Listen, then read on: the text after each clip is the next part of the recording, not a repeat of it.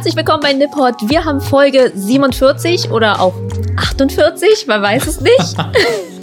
ja, wir haben das, haben das gemacht, um euch zu verwirren. Mal einfach gucken, wie wir das weiter nummerieren. Ja. Ich glaube, das Wichtigste ist einfach, dass wir nicht so nummerieren wie iTunes. Also es muss Genau. immer unterschiedlich sein, damit alle Leute mit OCD so ein bisschen sich, sich quasi rumkrampfen mit unseren Folgen. Absolut. Aber heute geht es nicht um Rumkrampfen, es geht genau ums Gegenteil. Heute werden Männerträume wahr. Wirklich, Melissa? Werden heute nicht eher deine Träume wahr? Immerhin reden wir nämlich über große, schwere Männer, die schwitzen und nicht so, nicht so viel anhaben. Aber viel Essen, das gefällt mir. Okay, das stimmt. Ja. Also viel Essen ist, glaube ich, unabhängig vom Geschlecht einfach äh, Wunschtraum. Voll. Ähm, wir werden später noch rausfinden, ähm, was man denn alles so essen muss und welche coolen Namen du dafür dir ausgedacht hast, ähm, um, um groß und stark zu werden. Ähm, vielleicht, übrigens, vielleicht könntest du dir ja davon noch eine Scheibe abschneiden, denn ähm, also vielleicht kriegst du dann noch mal so einen nachträglichen Wachstumsschub, Melissa. Ey, und dann kann ich auch beim Sumo mitmachen. Richtig. Denn das ist heute Thema. Ganz genau. Wir reden endlich über Sumo, was wir irgendwie schon vor gefühlten acht Folgen vorhatten. Naja. Und ähm, ja, wir haben dann, wie ihr euch vielleicht erinnert, angefangen über Sport in Japan zu referieren, also über traditionelle japanische Sportarten, bis uns aufgefallen ist, wie so oft, ey, warte mal, irgendwie haben wir ähm, für ungefähr zehn Folgen in einer Folge Themen gesammelt und, und irgendwie Notizen gemacht. Ich glaube, das passt nicht alles in diese eine Folge. Und genauso war es dann auch. Deswegen haben wir uns eines der größten Themenfelder, nämlich Sumo-Ringen, ähm, für, für eine eigene Folge aufgespart. Und ich finde jetzt so bei der nachträglichen Zweitrecherche hat man auch echt nochmal gemerkt, so, äh, ja, das war definitiv die richtige Entscheidung. Voll. Es ist einfach so ein riesen Themenfeld wieder. Man hätte über 200.000 Sumo-Ringer reden können, über den einen, der nur einen halben Arm hat und ach, keine Ahnung. Aber wir haben das mal wieder runtergekürzt, damit es nicht total ausufert und wir eine Drei-Episoden-Folge machen müssen. Äh, Ich bin mir absolut sicher. Also gerade in Japan, aber definitiv gibt dieses Thema genug her, um einen eigenen Podcast zu füllen. Den gibt's. Also guck, da haben wir es schon. Es sind so zwei Mädels, die so super aufgeregt die ganze Zeit über Sumo reden und Oh. die auch so voll anhimmeln. Es ist Oh, sau geil. lustig. Den, ha- hast du den äh, irgendwie jetzt im Zuge der Recherche ja, gefunden? ein Geil. bisschen. Das Ich habe auch ein bisschen reingehört und die himmeln äh, die was ganze ist das denn Zeit. für, ein, für eine Sprache? Japanisch? Nee, oder? Englisch. Ach, das ist ja abgefahren. Ein Richtig englischer lustig. Ja. Sumo-Podcast von zwei Girls. Ja. Wie ungewöhnlich. Voll, aber die haben mega Plan und kennen auch alle Namen. Und eine Folge war nur dedicated, wie sie die Ringer nennen, was für Spitznamen die haben und so. Und dann reden sie darüber. Das ist so Ey, witzig. Wow, das ist ja wirklich cool, dass du mir den nicht geschickt hast. Finde ich jetzt fast schon frevelhaft. Den musst du mir direkt nach der, nach der Folge mal weiterleiten, damit ich mich äh, da irgendwie heute Abend in mein Bett kuscheln kann und den zwei, zwei Girls zuhören kann, wie sie über, über Sumo-Ringer Spitznamen referieren. Ja, Oh, ihr, geil. ihr könnt einfach bei Spotify Sumo eingeben und da ist er dann auch gleich. Ja, jetzt wird es halt krass, ne? weil jetzt wird das erst das zweite Ergebnis, weil das erste wird jetzt Nippot Sumo-Folge. Auf jeden Fall. Ähm, aber aber nehmt uns nicht übelst, äh, Mädels. Wir machen halt einfach echt sehr, sehr gute Podcast-Folgen. Ey, das denken sich auch zwei neue Leute. Das, Mann, Melissa, deine Überleitungen werden nie alt. Also die, die, sind immer, die sind immer fresh und cool. Ja, danke, danke. Also ganz im Gegensatz zu dir sind deine Überleitungen einfach gut. Das ist nur der Ähm. Neid, der aus dir spricht. Das, das stimmt. Neid, Verbitterung, Hass, vieles spricht aus mir, aber natürlich auch Bewunderung. Ähm, Bewunderung für Melissa und ihre Überleitungen, aber auch Bewunderung für unsere neuen Patreons. Und zwar zwei sehr coole Namen diesmal, wie ich finde. Einmal hätten wir Salted Caramel Mochi. Und, ich hoffe, ich spreche es richtig aus, Muto Ashirogi. Das klingt mega. Ja, Mann. Also erstmal Salted Caramel Mochi klingt mega lecker. Und Muto Ashirogi klingt einfach, klingt cool einfach. Also ich weiß nicht, was, Dragon Ball Charakter.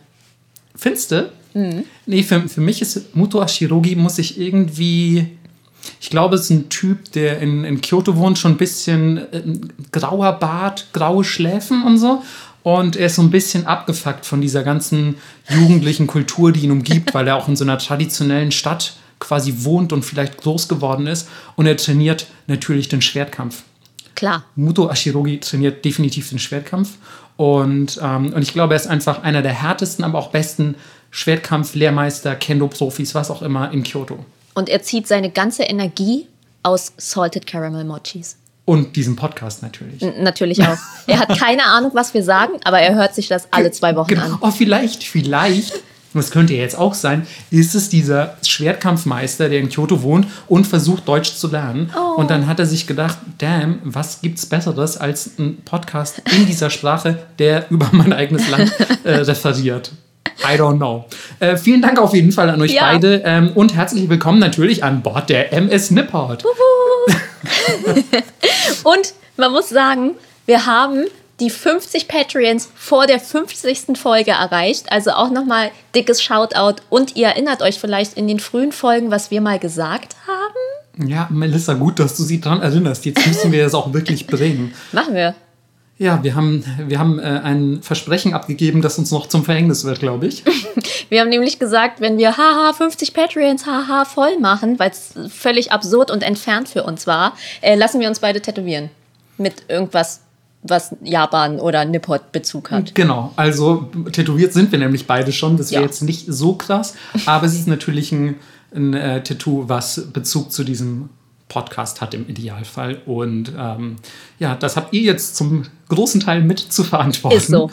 Und ja, vielen, vielen Dank auch nochmal von mir, weil, ey, 50 Patreons vor der 50. Folge, voll nice. Ja, Mann. Wie, wie krass. Ich kann es nicht oft genug betonen, dass ihr das einfach, was wir hier machen, abfeiert. Ja. Heftig. Und auch alle, die jetzt vielleicht keine Patreons sind, weil sie gerade kein Money haben oder so, die uns aber immer schreiben und antworten und ja, Und auch einfach hören. voll und auch einfach hören oder wie gut wir bewertet sind bei Spotify Oh mein Gott, das neuerdings. ist so krass. Crazy Irgendwie einfach. über 100 Leute haben uns bewertet und wir haben 4,9 oder so. Ja, das Mann. ist, das ist ultra. Vielen Dank auf jeden Fall an alle, die uns bewertet haben. Das ist, ich wusste voll lange Zeit nicht, dass man auf Spotify auch bewerten kann. Ich, Ich glaube, das ist ein sehr neues Feature. Aber irgendwie habe ich das das erste Mal gesehen und da hatten wir schon über 100 Bewertungen. Also es ging irgendwie voll schnell und die sind so gut.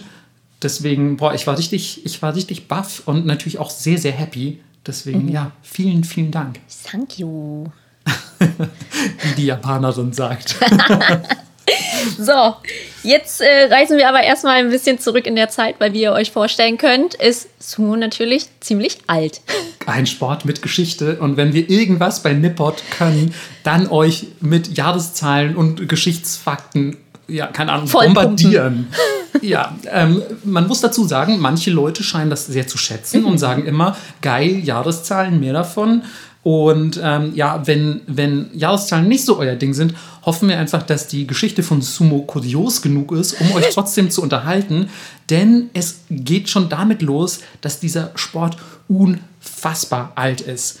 Ursprünglich hatte ich mal eine Zahl gefunden, so von wegen über 1000 Jahre alt und dachte mir schon, wow, schon voll alt. Aber tatsächlich ist er, wenn man allen Daten und Fakten, die man so hat, äh, Glauben schenken darf, ist er sogar noch viel älter. Ähm, wird da zwar noch nicht als Sumo direkt benannt, aber man geht davon aus, dass es quasi einfach damalige Vorläufer des heutigen Sumo-Dingens sind, die in der Vergangenheit abgehalten wurden.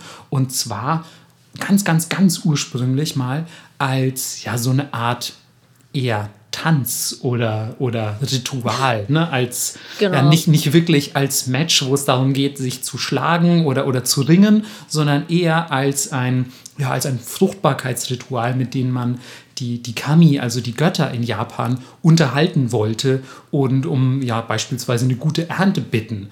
Und dann hat man eben so eine Art, wenn ich es richtig verstanden habe, so eine Art Schaukampf aufgeführt. Deswegen wurde sowohl das als auch Sumo in den Jahren danach und Jahrhunderten danach primär, wenn nicht sogar ausschließlich, nur auf Schrein- oder Tempelgeländen ähm, aufgeführt, muss man ja sagen. Nicht, nicht veranstaltet, sondern aufgeführt. Und ähm, das hat sich echt sehr, sehr lange Zeit gehalten. Erstmals erwähnt wird äh, Sumo tatsächlich im Kojiki, von dem ihr jetzt hoffentlich auch schon mehrfach gehört habt in diesem Podcast. Also eines der ersten tatsächlichen geschichtlichen Werke und schriftlichen Geschichtszeugnisse Japans aus dem Jahr 712 und dort wird ähm, der, der Sumo-Kampf quasi erstmals beschrieben als eine Art Wrestling-Match zweier Götter, die sich um die Provinz Izumo streiten. Und ja, wer kann das nicht verstehen? Voll schön in Izumo. ähm, und äh, diese Götter sind einerseits Takeminakata, ein ja, Gott des Windes, des Wassers, der Jagd, auch der Ernte, also ein äh, sehr, sehr umtriebiger Gott, wenn man so will. Und ein Verwandter, auch ganz interessant, ein Verwandter von Susanoo, einem der ja wahrscheinlich berühmtesten Götter ja. aus der japanischen Folklore. Auch sehr beliebtes Tattoo-Motiv, glaube ich. Ne? Ja, und auch für alle, die Okami gespielt haben, da geht es ja auch die ganze Zeit um irgendeinen Verwandten von ihm. Das ist so eine Sache, ne? Ah, ah ja, ich habe das nicht gespielt tatsächlich. Ja, es ist immer so, ah, er ist mit ihm verwandt, er muss super strong sein. Ja, der ist halt auch ein richtig, also Susanoo ist ein richtig stronger Krieger-Dude. Mhm. Und, ähm, und was ist denn Susanoo nochmal? Ich glaube auch ein Gott des Windes, ne? meine ich. Oder das ist, ein Donners ist ja Raijin eigentlich. Ja. Ähm, boah, ich, ja, wie, wie, ihr seht, wir haben für die Religionsfolge noch einiges an Recherche vor uns. Ähm, naja, ist ja eher Folklore, würde ich sagen. Ja, wobei im, im Shintoismus ja, okay. würde das schon zur offiziellen Religion zählen, würde ich sagen. Ähm, und dann gibt es noch den guten Take Mikazuchi, der, ähm, der gegen Take Minakata gekämpft hat. Und erstere ist ein Donnergott mit einer sehr coolen Entstehungsgeschichte, denn er ist entstanden aus dem Blut von Izanagi, also Izanagi und Izanami, die Gründergottheiten Japans, wenn man so will. Und Izanagi hat gegen den Feuerdämon Kagutsuchi gekämpft. Und ja, im Kampf wurde er wohl verwundet und das Blut, das aus ihm floss, ist zu Dakenikazuchi geworden. Geil. Ähm, Finde ich, find ich ganz schön badass. Ähm, und ja, die beiden haben miteinander, ich sag mal, gerangelt und gekämpft um Izumo. Und ähm, ja, Takemi Kata hat leider verloren. Deswegen ging die Provinz Izumo an Takemi Kazuchi. Und ja, das ist quasi dieses, ja, diese folkloristisch-religiöse Entstehungsgeschichte von Sumo. Ich würde dazu raten, das nicht äh, geschichtlich für Bademünze zu nehmen, aber wer weiß, was damals abgegangen ist. ähm, lustigerweise gibt es auch im anderen super, super wichtigen Geschichtswerk Japans, das quasi auf einer Ebene so mit dem Kojiki gehandelt wird, nämlich dem Nihon Shoki aus dem Jahre 720, ähm, gibt es tatsächlich die Beschreibung des ersten Sumo-Matches zwischen tatsächlichen Menschen. Und ähm, das soll angeblich, es ist natürlich geschichtlich nicht belegt leider, aber es ist quasi so überliefert worden, dass es schon im Jahr 23 vor Christus ein solches Match gab. Also doch deutlich früher, mhm. als man es erwarten würde, wenn man ursprünglich mal hört, ja, der Sport ist über 1000 Jahre alt, weil das sind ja über 2000 Jahre. Und ähm, dieses Match hat stattgefunden zwischen Nomino Sukune und Taimano Kuehaya. Und ähm, die beiden haben ja, ich glaube, nicht so einen richtigen Sumo-Kampf ausgetragen, wie wir das heute kennen, sondern die haben sich halt eher ordentlich verdroschen. Ja, schön oh. Fight Club. Genau, das war eher so ein bisschen Tyler Durden Fight Club. ähm, und ähm, ja, das war, war also auch äh, ja, nicht das, wie wir es heute kennen in so einem Ring. Und, und es wurde auch beschrieben, dass die sich beispielsweise mit Fußtritten bearbeitet haben und so. Da werden wir auch später noch dazu kommen, dass das im heutigen Sumo überhaupt nicht erlaubt ist. Ähm, und ähm, deswegen kann man da nicht von einem wirklichen Vergleich sprechen. Tatsache ist nämlich auch, dass einer der beiden gestorben ist. Das heißt, es war ein Kampf bis zum Tod. Ich finde das so beeindruckend, dass in jeder Kultur, egal wie weit vorne sie war, es immer Deathmatches gab ist es wirklich, es liegt, und ich glaube, das kann man einfach nicht leugnen, in der Natur des Menschen, sich ähm, mit seinesgleichen irgendwie zu duellieren in irgendeiner Form mhm. und halt auch zu töten. Also so diese Feindseligkeit. Ich glaube auch, ich will es nicht zu weit ausholen, aber ich glaube, der Mensch ist einfach auch ein bisschen abgefuckt im Inneren. Der ist ein bisschen böse einfach. Ja, so seltsam irgendwie. Ich meine, jede Kultur hätte sich doch auch in irgendwas anderem messen können. Aber nein. Mensch, ärgere dich nicht. Ja, ich meine, es war 23 vor Christus in Asien. Da ging es halt schon voll ab. Ja, ja, auf jeden Fall. Also es war jetzt definitiv kein, kein, keine Höhlenmenschensituation. Ja, genau, die sind nicht mit Keulen rumgerannt. Okay, Melissa, aber ich erinnere dich mal ähm, an, an so Dinge wie den Ersten und Zweiten Weltkrieg. Das ist noch ja, viel näher. Und die Gesellschaft war womöglich, sage ich jetzt mit aller Vorsicht, noch weiter vorangeschritten. Und trotzdem haben sie sich unfassbar Grausames angetan. Also ja, es ist wohl, es ist wohl die Natur Ja. unserer Spezies. Ich weiß es auch nicht. Gut, äh, ich möchte das nicht noch weiter hinunterziehen, deswegen äh, machen wir geschichtlich weiter. Äh, bis ins Mittelalter war es aber nun mal primär. Äh, Marco hat das sehr schön hier ins Dokument geschrieben: prügeln, bis einer stirbt.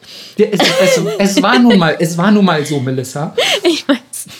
Ja, und den ersten wirklich historisch belegten Sumo-Fight hatten wir 642 und zwar zur Unterhaltung koreanischer Staatsgäste. Auch witzig. Ganz interessant, ne? Also, ich mein, es gab ja auch mal, es gab ja auch mal andere Beziehungen zu Korea in Japan. Man, Ja. man denkt immer zurück und dann so, ach ja, war das nicht mal japanische Kolonie? Ja, aber nicht immer. So, es, Nicht immer. es gab auch mal andere Verhältnisse zwischen diesen Ländern. Es war auch mal nett. Ab der Heian-Periode gibt es dann auch erstmals so ein paar Regeln für diese Kämpfe, weil, naja, wenn man schon so einen Sport, in Anführungszeichen Sport, ausführt, um Staatsgäste zu unterhalten, macht man das ja jetzt seltener mit, hey, ihr beiden da, schlagt euch mal, bis einer tot umfällt, wir wollen hier ein paar hochrangige Staatsgäste unterhalten, sondern es, Naja. müssen, es müssen ein paar Regeln zumindest her. Ich meine, selbst, ich bin mir nicht sicher, ich bin kein Experte auf dem Gebiet, aber ich bin mir sicher, selbst im, im, ähm, im antiken Rom gab es ja vielleicht irgendwie Regeln für, für Gladiatorenkämpfe die, und so. Die haben sich ja auch nicht totgeprügelt. Das Haben denkt die man sich immer nicht so. getötet? Die haben sich nicht getötet. Das wurde meistens vorher abgebrochen, weil diese Sportler waren quasi wie ein Investment, wie ein Rennpferd. Und du tötest dein Rennpferd ja auch nicht nach dem Kampf Das stimmt natürlich. oder nach dem Rennen. Ja. Und deswegen haben die meisten Gladiatoren, äh, es waren Schaukämpfe natürlich, die haben sich auch auf die Fresse gehauen, aber nicht bis zum Tod Mhm. Ein normalerweise. bisschen wie Wrestling heute. ja, also grausamer, aber du weißt, was ich meine. MMA. Ja, richtig. Äh, Bare Knuckle Fistfight. ähm, und tatsächlich ist es so, dass dann gemessen an natürlich diesen neuen Regeln und einfach der, der zunehmenden, ähm, ja, quasi Verwendung in so, einem, in so einem höfischen Kontext, einfach die Bedeutung des Sportes auch im religiösen Kontext viel, viel mehr zugenommen hat. Und ich sag mal, dass das Prügeln ein bisschen gesellschaftsfähiger wurde bis zumindest das Bakufu angefangen hat, also die Zeit, die wir heute im Westen kennen, als da, wo die ganzen Typen mit Schwertern rumlaufen und sich alle gegenseitig auf den Kopf hauen, ähm, also die, die Zeit, aus der wir die Samurai kennen. Ähm, da war natürlich vor allem Militär in erster Linie angesagt und aus so einer Art Schaukampf, den man verwendet hat, um Staatsgäste zu unterhalten, wurde natürlich plötzlich irgendwie echter Kampfsport, den man für, für Militärisches gebraucht hat und gesagt hat, so hey, wenn ihr euer Schwert verliert, macht mal so und so, weil dann könnt ihr vielleicht euch ohne Waffe noch verteidigen und im Idealfall sogar euren Gegner töten. Und ähm, hat das dann zu einem, einem echten Teil des Samurai-Trainings gemacht. Also die hatten sozusagen Sumo-Unterricht. Ähm, und Oda Nobunaga, auch den kennen wir mittlerweile aus sehr vielen Folgen, wie ich hoffe. Und wenn nicht, dann lasse ich äh, das jetzt ganz in eurer Hand rauszufinden, in welcher Folge Oda, Oda Nobunaga vorkommt. Und ihr müsst einfach alle nochmal durchhören, ähm, um rauszufinden, wer das ist. Ähm, der hat äh, 1578, endlich mal eine Jahreszahl auch, ne? ähm, hat der ein Turnier mit 1500 Sumo-Kämpfern veranstaltet. Und ja, wie man sich vorstellen kann, ist das ganz schön viel für so ein Turnier. Ja. Und deswegen wurden quasi in der Burg, auf dem Feld, wo auch immer das stattgefunden hat, eine, eine Ortsbeschreibung habe ich leider nicht gefunden, aber wurden Ringe ausgelegt aus Seil. Also so runde Ringe hat man einfach gelegt, damit quasi nicht alle wie in einer riesigen Schlacht durcheinander prügeln, sondern man halt weiß, so, ah, cool, in diesem Seilkreis prügeln wir beide uns, in dem Seilkreis da drüben prügeln sich Manfred und Manni. So, und deswegen gab es diese Seilkreise und man sagt, das sei womöglich die Erfindung des Sumo-Ringes, wie wir ihn heute kennen, des sogenannten Dohyo. Ähm, und ihr habt ja vielleicht schon mal so einen Sumo-Ring gesehen. Der sieht auch heute noch so aus in diese ungefähre Richtung. Wir werden gleich noch dazu kommen, wie viel Tradition denn heute noch in diesem Sport steckt. Aber der ist meistens entweder aus Seil oder mit so, ja, ich sag mal, mit so, mit so Stroh, mit so zusammengebundenem Stroh Ja, so gemacht. Sisal. Genau. Und äh, auch das stammt rein theoretisch ja noch aus dieser Zeit. Tatsache ist aber leider auch, dass in dieser Zeit dann, wenn so viele Samurai äh, Prügeltraining hatten, nenne ich es jetzt einfach mal, und generell Sumo immer mehr an Bedeutung gewonnen hat, dass es vor allem in Edo, also dem alten Tokio, ein sehr kurioses Problem gab, nämlich dass die Leute sich einfach äh, wahllos auf der Straße verhauen haben. Love it. Und dass jeder einfach nur rumgeprügelt hat, was ich mega geil finde in der Vorstellung. Einfach so, ey, sag mal, hast du hier gerade meine Frau komisch angeguckt? Äh, nee, aber hast du hier mir gerade Reis geklaut? Und, na, okay, dann wird es jetzt erstmal Zeit, dass wir uns verhauen. Schöne Isakaya-Klopperei. Ey, also es muss müssen sehr lustige Zustände gewesen sein. Ich stelle mir das ein bisschen vor, ich weiß nicht, ob du das noch kennst, aber mit, mit Joko und Klaas, die hatten doch mal vor ein paar Jahren so, das war vielleicht, keine Ahnung, vielleicht 2013, 2014, I don't Vor know. ein paar Jahren, vor zehn. Ja, okay, sorry, es ist wirklich lange her. Aber gab's, gab's diesen Rangeln-Hype? Kannst du dich an den erinnern? Die haben in, Nee. die haben in irgendeiner, äh, wie hieß denn diese Show von denen? Die hatten noch auf ProSieben so eine Late-Night-Show. Ja. Ähm, und äh, die Joko und Klaas Show hieß das doch einfach oder so. Ich- Nee, Zirkus Halligalli. Okay. Zirkus Halligalli hieß das. Und da haben die angefangen zu rangeln. Ich weiß nicht mehr, was der Kontext war, aber sie sind auch einfach auf die Straße gegangen mit teils richtiger oder versteckter Kamera und haben angefangen, wahllos mit Leuten zu ringen auf offener Straße. Also, und sie haben das Rangeln genannt. Ja. Und sie haben teilweise sogar Polizisten und so angerangelt, was ich halt Was? für ziemlich gefährlich auch halte. Aber vielleicht, keine Ahnung, war das vorher abgesprochen oder so. Tatsache ist, dass bei uns sogar im Studium, das heißt Akademiker und so, ähm, dieses Rangeln Einzug gehalten hat und teilweise bei uns einfach Leute im Hörsaal angefangen haben zu rangeln. Und, und das auch Rangeln genannt haben. Geil, das ist Und- einfach hundertprozentig, wirklich hundertprozentig an mir vorbeigegangen. Wirklich? Das, Komplett. das gab sogar T-Shirts irgendwie mit so, ich weiß gar nicht, was da drauf stand, irgendwie so Rangeln Weltmeisterschaft oder so. Keine Ahnung, das, ey, wirklich, das war so einfach Rangeln-Hype. Und Rangeln ist auch schon so ein lustiges Wort. Also sorry, falls sich da jetzt niemand mehr dran erinnern kann, weil unsere Zuhörer alle 14 sind oder so. Aber Ey, ich bin 32 und kann mich nicht dran erinnern. Ey, es war so lustig, weil echt teilweise auch Leute irgendwie in der Uni kamen und ein Kumpel einfach von hinten über mich hergefallen ist und einfach nur gerufen hat, Rangeln! und, äh, also so, so, so waren die Zeiten und ich glaube, so muss man sich das im alten Edo auch vorstellen, dass einfach jemand so von hinten ankommt, Sumo! und die Leute irgendwann anfangen, so ja, diese Rangel-Sumo-Sache, das hat ein bisschen überhand genommen. Das muss jetzt mal aufhören. Ich, ich glaube, wir müssen hier ein bisschen, wir müssen hier für ein bisschen Ruhe wieder sorgen. Und ähm, so war es dann tatsächlich auch. Das Tokugawa Shogunat hat dann nämlich einfach äh, Rangel, äh, Rangeln, sag ich schon, hat dann Sumo verboten und gesagt, nein, man darf das nur noch im, im Sinne von organisierten Kämpfen machen. Ähm, aber, aber jetzt hier, ihr könnt nicht alle auf der Straße rumprügeln bis 1684.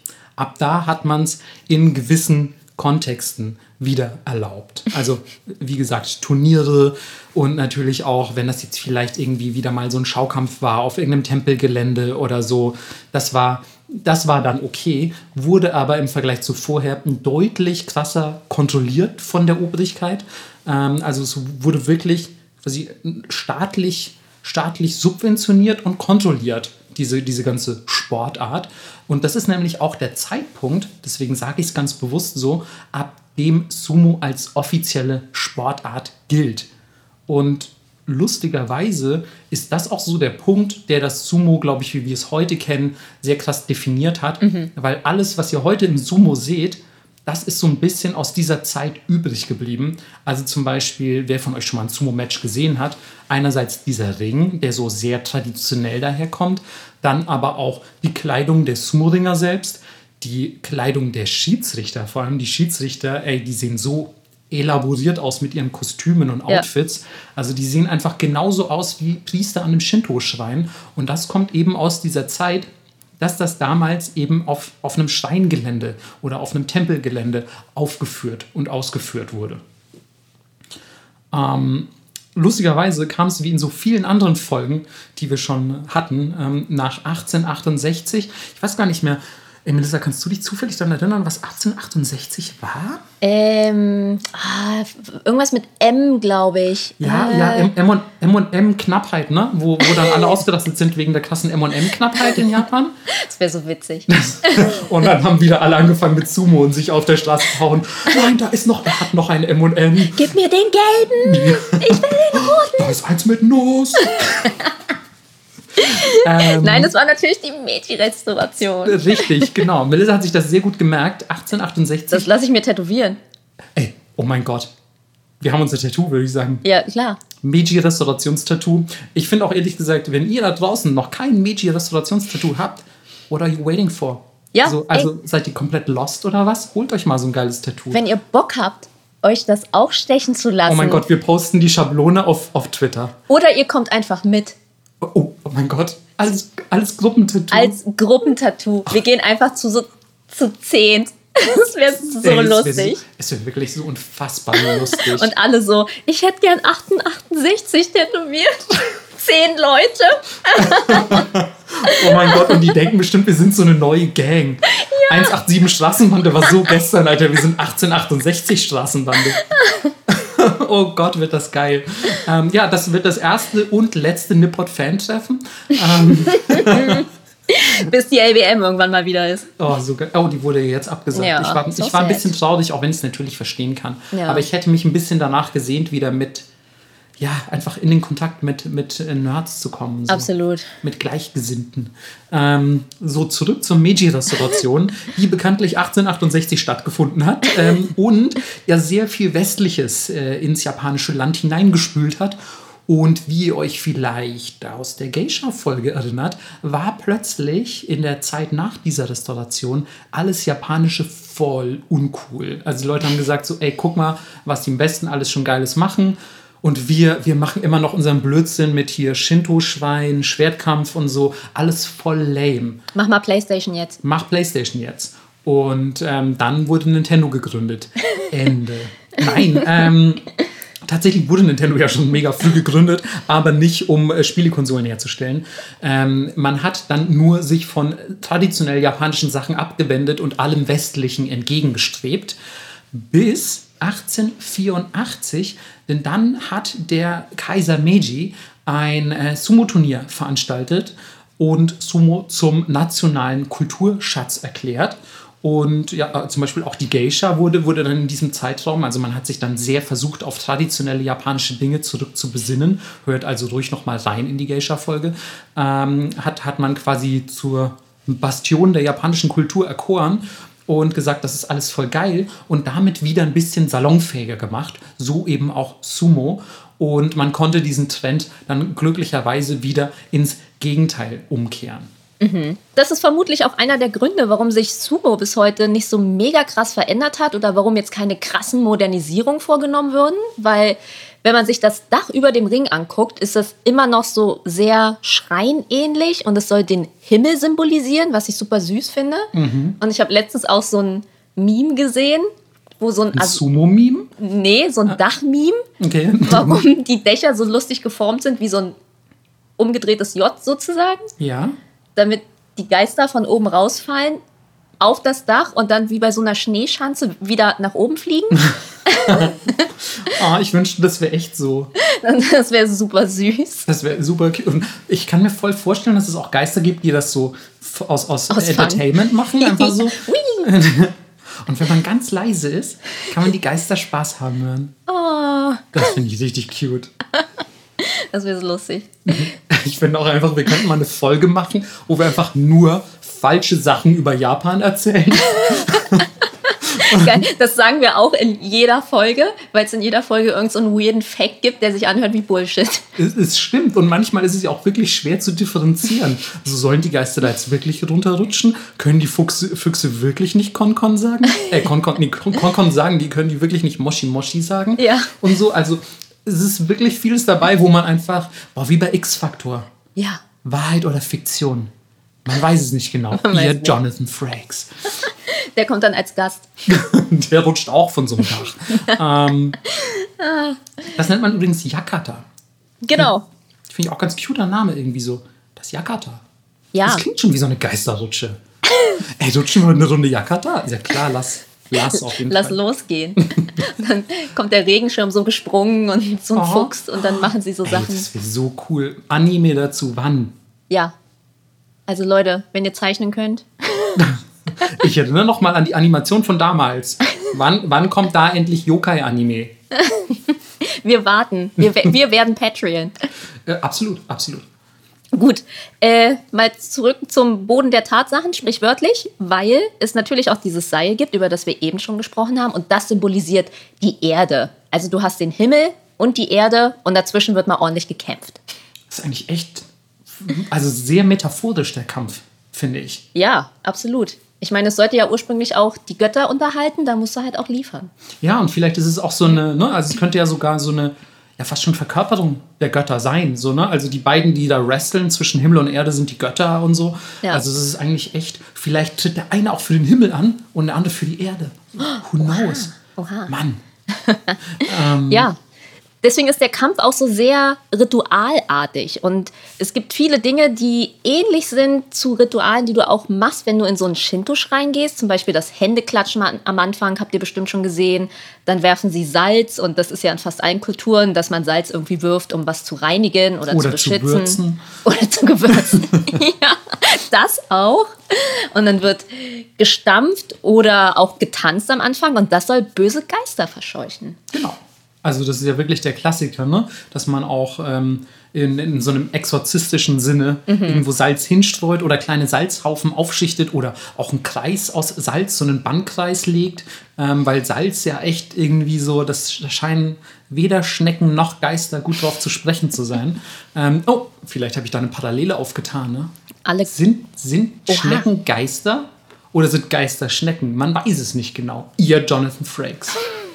Okay, was würdest du schätzen? Ich würde mir wünschen, dass Schnecken Geister sind, weil Same. dass alle Geister Schnecken sind, gefällt mir nicht. Nee.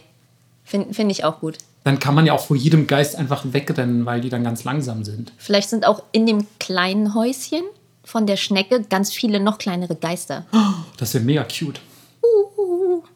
Machen die so? Ja. Das klingt ein bisschen wie die MS Nippon. Ey, wenn wir irgendwann ein Geisterschiff sind, dann geht's, dann geht's richtig los. Dann rutschen wir nur noch auf der Yakata. Ja. Ähm. Die MS Nippon hat auf jeden Fall so ein Dach.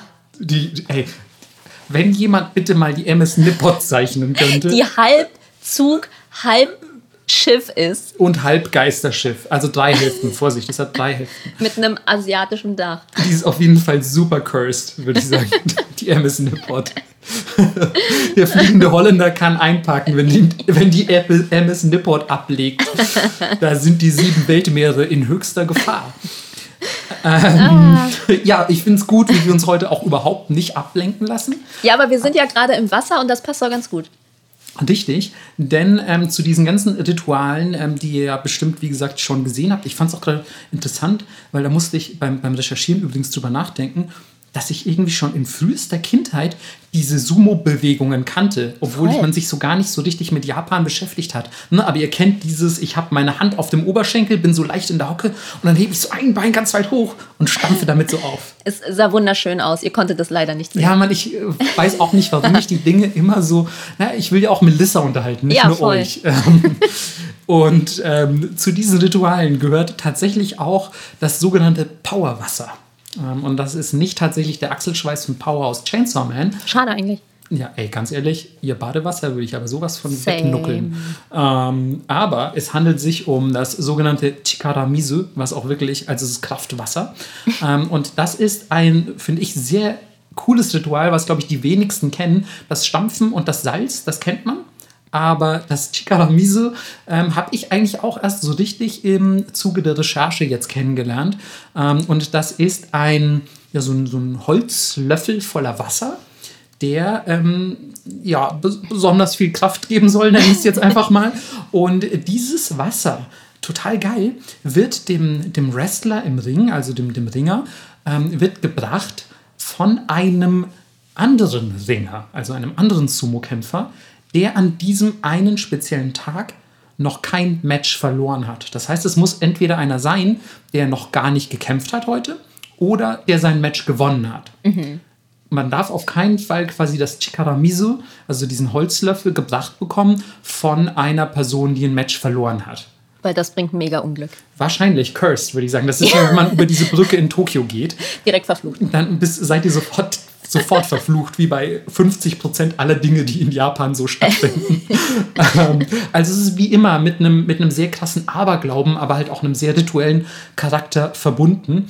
Und ähm, ganz krass fand ich, dass ähm, das seit Covid, also seit 2020 circa, nur noch symbolisch stattfindet. Also es wird kein tatsächliches Powerwasser mehr getrunken, sondern es wird nur noch der Akt selbst ausgeführt. Da sieht man auch mal, finde ich, wie wichtig immer so das Ritual selbst in Japan ist und wie wenig wichtig eigentlich das Ergebnis ist, sondern es geht wirklich um das Ausführen des Rituals. Mhm.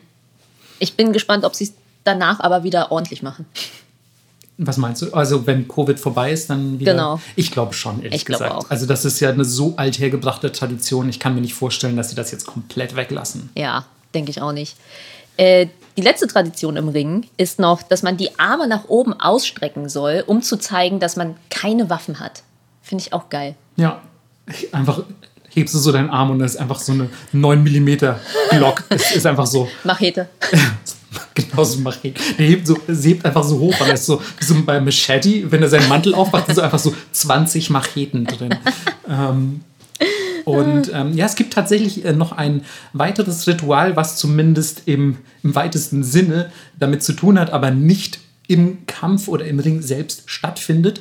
Ähm, beziehungsweise doch im Ring, aber eben nicht ähm, von den Sumo-Ringern selbst ausgeführt wird. Und zwar das sogenannte Dohyo Matsuri. Ähm, Dohyo haben wir gerade schon gehört, das ist einfach der Sumo-Ring selbst. Und Matsuri kennt ihr eigentlich schon aus der Matsuri-Folge und vielen anderen. Das ist das Fest, also es ist das Ringfest, wenn man so will.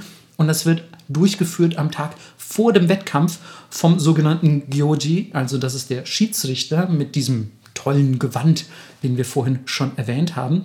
Und ja, da werden auch äh, ein paar Dinge getan, ein paar Bewegungen und Tänze und Rituale aufgeführt und ich glaube auch ein paar Dinge gesprochen. Aber was ich am allerwichtigsten finde und am aller ja, imposantesten, muss man sagen, ähm, in, in diesem Ring selbst, in der Mitte, der Boden ist ja immer so, so sandig, so erdig, ähm, werden gewisse Dinge vergraben. Und ich weiß leider nicht, ich habe das so gefunden, aber ich weiß nicht, ob das wirklich bei jedem Sumo-Match bis heute so stattfindet. Wenn ja, finde ich es aber wirklich sehr krass, denn man vergräbt Salz, Seetang, getrockneten Tintenfisch und Nüsse. Was für eine Auflistung. Was, was für eine krasse Sache. Und ich habe aber auch leider nicht gefunden, ähm, rausgefunden, was, was genau das bedeuten soll. Also welche, äh, welches Objekt, also Salz hatten wir gerade schon gegen böse Geister und so, aber warum wird zum Beispiel getrockneter Tintenfisch vergraben? Da habe ich jetzt tatsächlich keine weiteren Infos zu. Sorry. Ja, ich könnte mir höchstens vorstellen, es ist was aus dem Meer und Nüsse Mhm. sind vielleicht das Höchste, was am Himmel ist, sozusagen. Was von oben, was von unten, keine Ahnung. Ja, Aber- schwierig, schwierig zu sagen. ne? Ja. Was würde man in deinem Ring verbuddeln? Oh, das ist eine sehr gute Frage. Ähm, also ich glaube, man würde verbuddeln Snickers, ähm, Hass Ja. und ähm, die letzte Seite von Chainsaw Man. Aber so klein, klein, so konfettimäßig, klein, klein gehäckselt. Kein PC? Nee, vielleicht Eine so. Switch? Nee, nee, nee. So ein krasser Switch-Fan bin ich auch nicht. Ich glaube, wenn überhaupt, würde man vielleicht noch ähm, vielleicht so eine RAM-Siegel, ne? So f- f- 500, so ein ganz alter, so 512, 512 Megabyte DDR2 RAM oder so. Ähm, aber wenn man da auch drauf tritt, ist vielleicht ein bisschen unangenehm. Das könnten wir auch lieber lassen. Nee, ist ja verbuddelt, aber vielleicht läuft es dann halt nicht so Die flüssig. Frage ist, äh, da, auch dazu habe ich leider keine Info gefunden, wie tief eigentlich dieser, dieser Sand ist. Das ist ja nicht alles komplett Sand ähm, aufgeschichtet oder so. Da würde man ja auch sehr krass einsinken. Also ich glaube, die, die obere Schicht aus Erde, zumindest die lockere Erde, ähm, ist, ist gar nicht so tief. Also wenn darunter noch tieferer, festgeklopfter Sand ist, dann macht es auch Sinn, dass man da Sachen reinbuddeln kann. Ähm, aber ich weiß es nicht. Also dazu habe ich zum Beispiel nichts gefunden. Aber was würde man denn in deinem Ring verbuddeln? Ähm, eine Heißklebepistole? Eine ganze Heißklebepistole. Eine ganze Heißklebepistole, auch geladen. Okay. Und eingeschaltet. ja. Wer, äh, bei Besitzer muss man immer aufpassen, dass man nicht in die Mitte des Rings tritt, weil sonst gibt es heiße Pfoten. Geil. Ähm, Schwimmbadpommes? Wow. Hä, im Schwimmbad schmecken die Pommes am besten. Das liegt aber nicht an den geilen Pommes, sondern daran, dass man natürlich so im, im Wasserkontext immer voll viel Hunger hat, finde ich, und um Schwimmen und so. Ja, und der Terrasseneffekt natürlich, aber trotzdem. Absolut, ja. Ähm, ja. Heißklebssohle, Schwimmbadpommes. Eine Sache noch. Ähm, ein, ein schönes Paar Schuhe. Alter, bei dir müssen sie ja wirklich echt so ein, also eigentlich ein Kindergrab ausheben, damit all diese Sachen reinpassen. Ich habe voll die kleinen Füße. Ich habe 35, das muss nicht so groß ja, sein. Ja, aber du hast dafür äh, so krasse Absätze immer unten, dass deine Schuhe trotzdem so groß sind wie die von normal großen Menschen. Eigentlich größer. Eigentlich größer. Na gut, es darf eine, eine schön gecraftete Miniaturversion von allem sein. Weißt du, wie oh, die, das ist auch ganz cute. Wie die Leute, die so diese Rahmensachen und so in mhm. Japan machen, die im Schaufenster stehen. Ja, find ich, das finde ich eigentlich ganz cute. Ja. Dass man so ein paar, so ein paar kleine ja, Glücksbringer, quasi wie in so einem kleinen Bauchladen, den man verkauft. Äh, mhm. Was ist das? Das ist kein Bauchladen. Bauchladen ist das, das was man, keine Ahnung, wo man Vom Hotdogs rausverkauft. ähm, nee, aber ich meinte eigentlich so dieses, so ein Kaufmannsladen, ne? Da ah, hat man doch auch so Plastik, ja. die manchmal ein bisschen kleiner sind als echte Gegenstände. Hattest so, du einen? Nee, hatte ich tatsächlich nie. Aber zum Beispiel meine Nachbarin hatte immer einen und ich fand das ganz geil, dass wir bei der dann immer so, so Kaufmannsladen gespielt haben. Ich habe natürlich immer den Laden ausgeraubt. Ich, wow. halt, ich bin ein richtiger Bad Boy. Krass. Ähm, an alle Ladies die draußen auf Bad Boys stehen, ich bin einer. ähm, Ey, wenn du hier, wenn du hier ständig nach deinen Sugar Daddies fragst, wird mir das so stimmt. ein Kommentar auch zustehen. Absolut.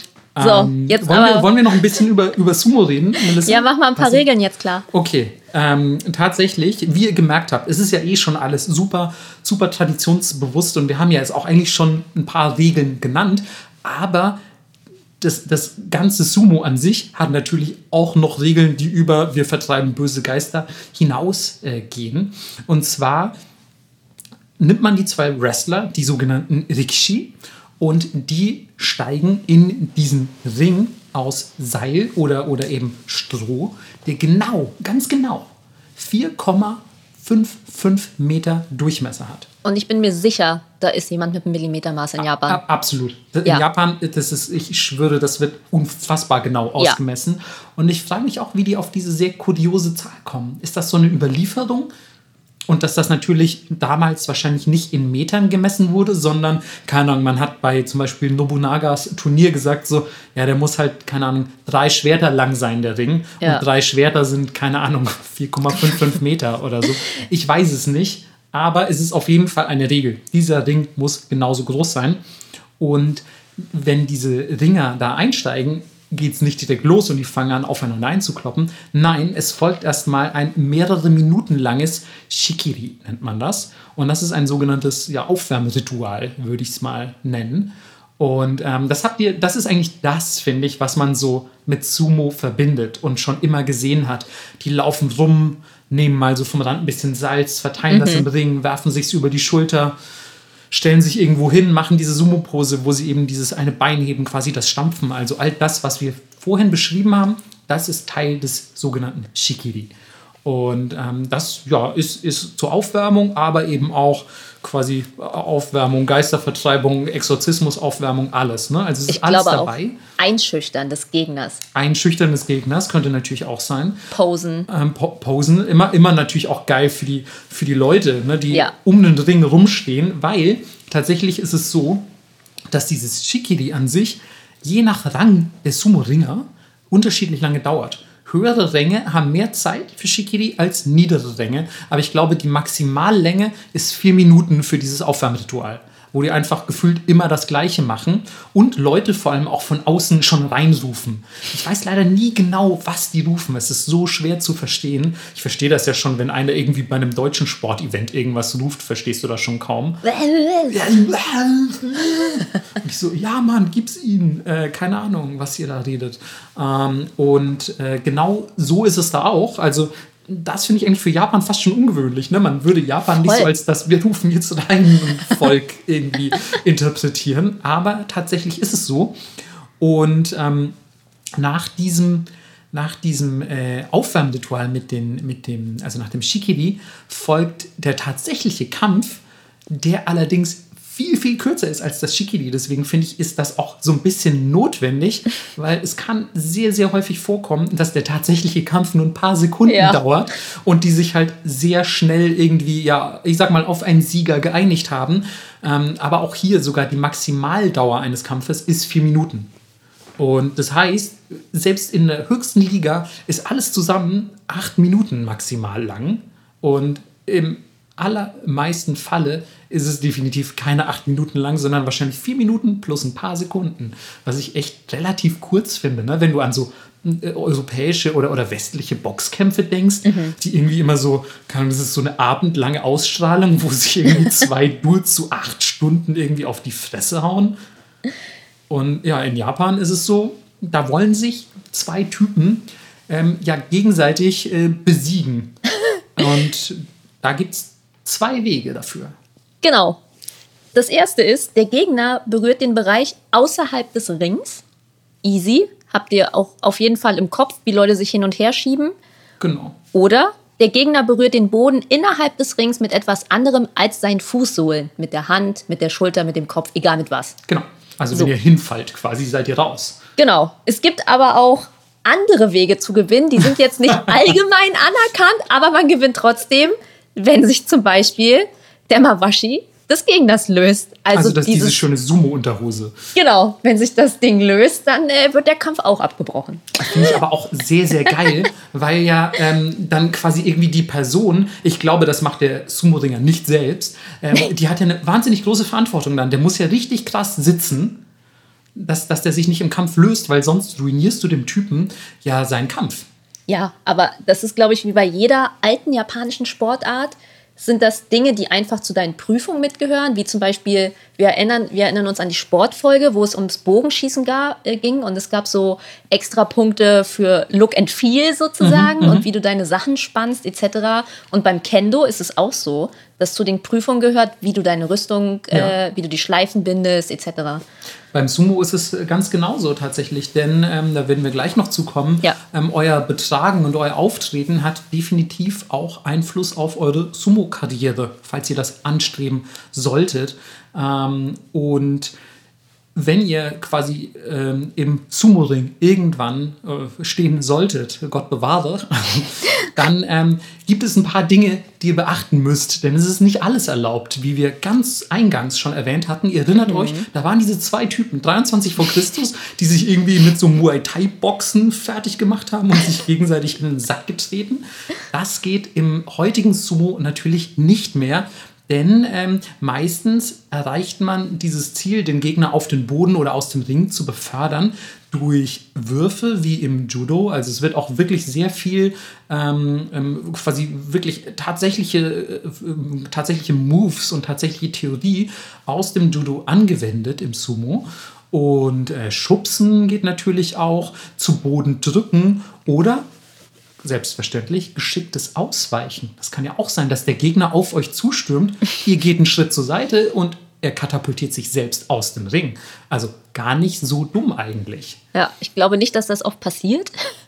Nee, tatsächlich nicht, aber ich bin kein allzu versierter Sumo-Experte, der sich es erlauben könnte, da wirklich ein Urteil ja, zu true. fällen. Same. Ähm, und ich bin mir, bin mir sicher, es gibt ein paar Sumo-Ringer, die ja auch, keine Ahnung, ihre ganz eigene Taktik haben. Und da gibt es vielleicht auch welche, die besonders geschickte Ausweicher sind und dann vielleicht die Massen jedes Mal zum, zum Grölen bringen, weil sie kein einziges Mal geschubst haben, sondern immer nur einen Schritt zur Seite gegangen sind. Ja. Who knows? Auf jeden Fall ähm, wird überwacht, dass ihr ähm, in diesen Matches nur legale Moves anwendet. Und überwacht wird das von diesem sogenannten Gyoji, dem Schiedsrichter, mit seinen fünf Shinpan, den Richtern, die ihm quasi zur Seite stehen, assistieren oder eben auch ein, ein Mitbestimmungsrecht haben, was, was den Verlauf des Kampfes angeht. Und die passen auf, dass ihr keinen Scheiß baut, wenn ihr in diesem Ring seid. Also wirklich nur schubsen und werfen und co.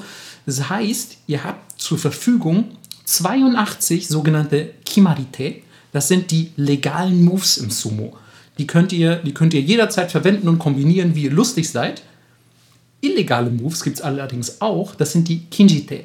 Das sind zum Beispiel solche Sachen wie Würgen, an den Haaren ziehen, im, im Schrittbereich irgendwie anfassen oder natürlich auch, wie gerade schon erwähnt, das Treten. Das geht auch nicht. Und ja, dieser Gyoji passt auf, dass ihr euch da genau an die Regeln haltet, die die Japan Sumo Association veröffentlicht hat. Also es gibt wirklich auch diese, diese offizielle Organisation, die sich darum kümmert, diese Moves zu definieren und da die Regeln aufzustellen und das alles zu überwachen.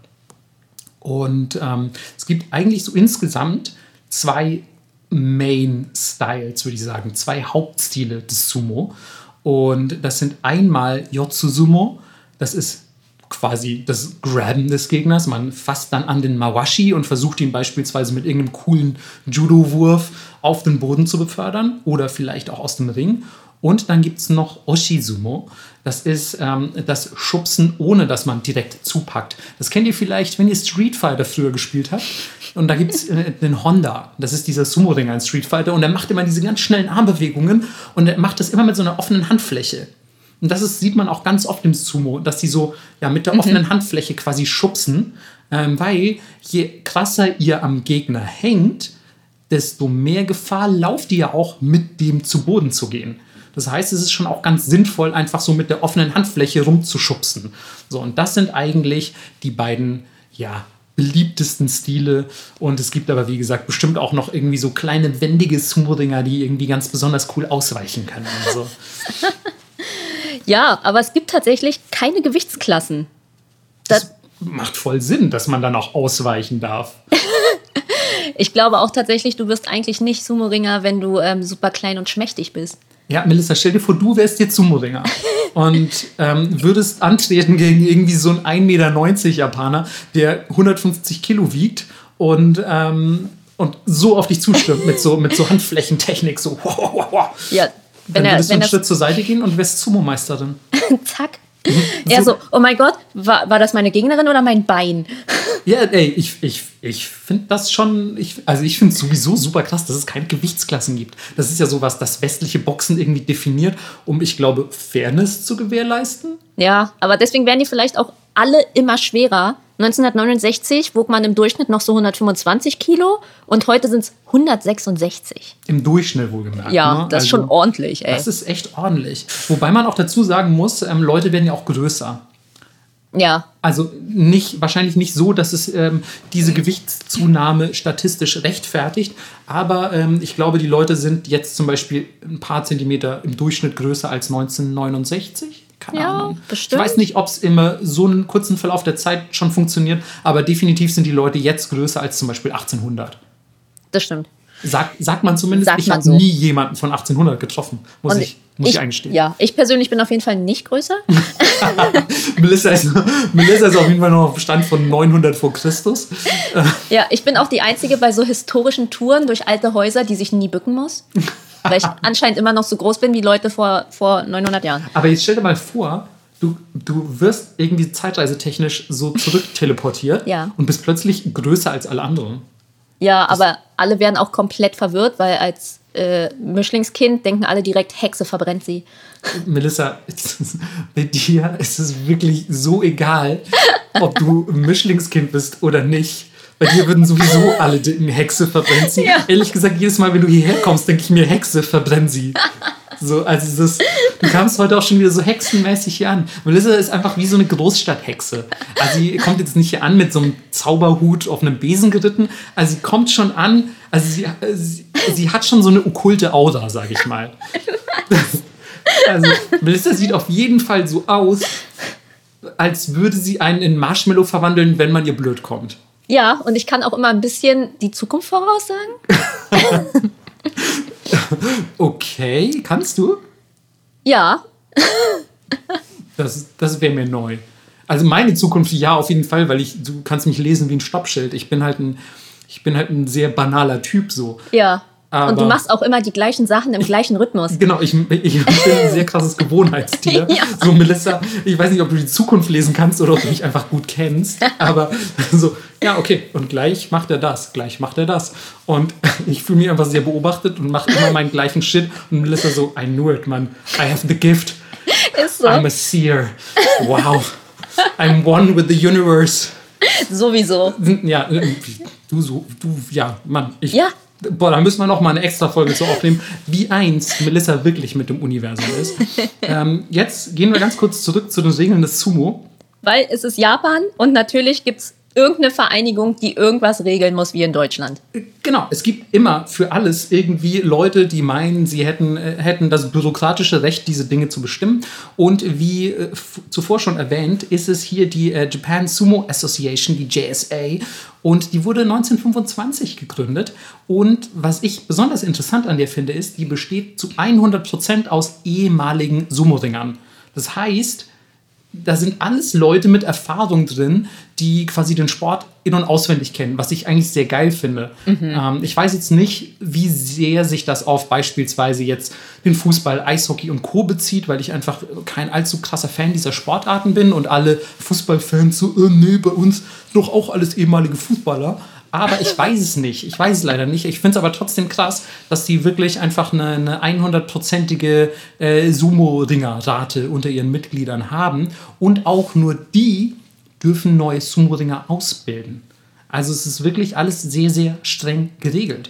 Vor allem, weil auch dieses Sumo-Ringer-Training sehr ja, genauen äh, Maßgaben und, und, und Richtlinien unterliegt. Zum Beispiel dauert das immer neun Jahre, was ich relativ lang finde.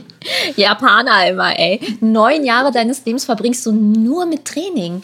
Da ist, Krass, oder? Stell dir mal vor, du fängst irgendwie, keine Ahnung, erst mit zwölf oder 15 an. Da hören die meisten Sportler, wenn du fertig bist mit Training, schon wieder auf. Stimmt eigentlich, ja. Wobei Sumo-Ringer, ich weiß gar nicht, wie alt die so im Durchschnitt werden. Das ist ausnahmsweise was, was ich nicht recherchiert habe. Aber ich glaube, die werden zum Beispiel später in den Ruhestand geschickt als jetzt zum Beispiel irgendwie ein Fußballer oder so. Mhm. Würde ich schätzen. Ist natürlich auch eine ganz andere Art von Sportart. Also ich glaube, ähm, ich glaube zum Beispiel, und das ist jetzt wirklich nur komplettes Laiengelaber, aber es erfordert wahrscheinlich mehr Kondition und Ausdauer, 90 Minuten lang oder 100 Minuten lang über ein riesiges Feld zu rennen, als jetzt für ein paar Sekunden zu kämpfen. Das heißt nicht, dass Sumo-Ring und das Training und alles, was dazugehört, nicht saumäßig anstrengend sind. Aber ich glaube, es ist, wie gesagt, eine andere Art von Sport. Ja, ich glaube, es ist einfach, das eine ist mehr Cardio gefühlt mhm. und das andere ist halt pur Muskeln, ne? Ja. Muskeln, und, und Inner Core Kraft und, so. und aber auch eine, halt eine bestimmte Technik, die man ja. da anwendet. Ähm, zum Beispiel ist es auch wichtig, dass ihr, wenn ihr überhaupt dieses neunjährige Basistraining absolvieren wollt, ähm, dass ihr mindestens 173 Zentimeter groß seid. Zumindest war es früher so. Melissa wäre also raus gewesen. Ja. Ähm, was ich ganz geil fand, weil damals gab es dann ein, ja, ich sag mal, Sumo-Ringer, der einer werden wollte. ähm, und der hieß Takeji oder heißt Takeji Harada und er war aber viel zu klein, um Sumo-Ringer zu werden. Und er hat im Laufe von, ich glaube, zwölf Monaten oder so, hat er sich vier OPs unterzogen, um quasi seinen Körper künstlich zu vergrößern. Und das Krasse ist, äh, ja, wie, wie will ich sagen? Melissa, sag du erstmal, wie du glaubst, dass er versucht hat, sich zu vergrößern. Ähm, ich hätte gedacht, er nimmt Knochenstücke aus seinen Zehen und setzt sie zwischen die Knie. Mhm. Das ist ja, glaube ich, auch so der Standard. Der Standardprozess. Um ne? zwei man, Zentimeter dazu genau, zu gewinnen. Um zwei Zentimeter dazu zu gewinnen. Und ich kann dir schon mal sagen, ich, wenn ich es richtig in Erinnerung habe, ich habe es hier seltsamerweise nicht auf meine Notizen geschrieben, aber ich meine, sein Gesamtwachstum war 15 Zentimeter. Okay. Und ähm, das Krasse ist aber, es sind alles Silikonimplantate in seinem Kopf. Was? Ja, Mann. Er hatte dann einfach voll den hohen Kopf. Was? Ja, I shit you not, Mann. Es gibt auch Fotos von ihm. Ähm, und er hat einfach, ich sag mal, er hat eine sehr hohe Stirn. Wow, das ist wie so ein richtig großer Burger ja. auf seinem Kopf. Also es ist, I don't know, Mann, wie weit Leute gehen würden, um das zu tun, Wahnsinn. Also, ähm, ja, ich wäre, ich wär, sagen mal, nicht bereit, egal was mein Traumjob wäre, um mir irgendwie viermal Silikon in den Kopf zu implantieren. Ähm, deswegen hat die JSA, also die Sumo Association, hat dann solche Verfahren auch gebannt und gesagt, hey, wer sein, seine Größe nachträglich und künstlich erhöht, ähm, den können wir leider trotzdem nicht zulassen. Ähm, was ich völlig legitim finde, weil wenn Leute dann auf solche Ideen kommen, das kann ja, glaube ich, auch, ich weiß nicht, nicht gesund sein, würde ja. ich jetzt mal schätzen. Ähm, mittlerweile ist es dann auch so, vielleicht weil das Interesse an diesem Sport ein bisschen abgenommen hat, sage ich mal, oder zumindest unter den jungen Leuten, ähm, dass das auf 167 Zentimeter reduziert wurde. Und angeblich wird es auch nicht allzu genau genommen. Okay, ja, ist ja auch ein bisschen Blödsinn, weil ich meine, wenn jemand super talentiert ist und er ist jetzt irgendwie nur 1,65 groß, ja. dann lass den kämpfen. Genau, finde ich auch. Und es ist total geil, weil es gibt ja auch wirklich, ähm, es gibt wirklich, wirklich gute Sumo-Ringer, die quasi so ein bisschen immer in so David gegen Goliath-Situationen sind. Also sie sind einfach echt klein und ich will nicht sagen schmächtig, aber im Vergleich zu ihren Kontrahenten sind sie oft ja etwas, etwas schlanker.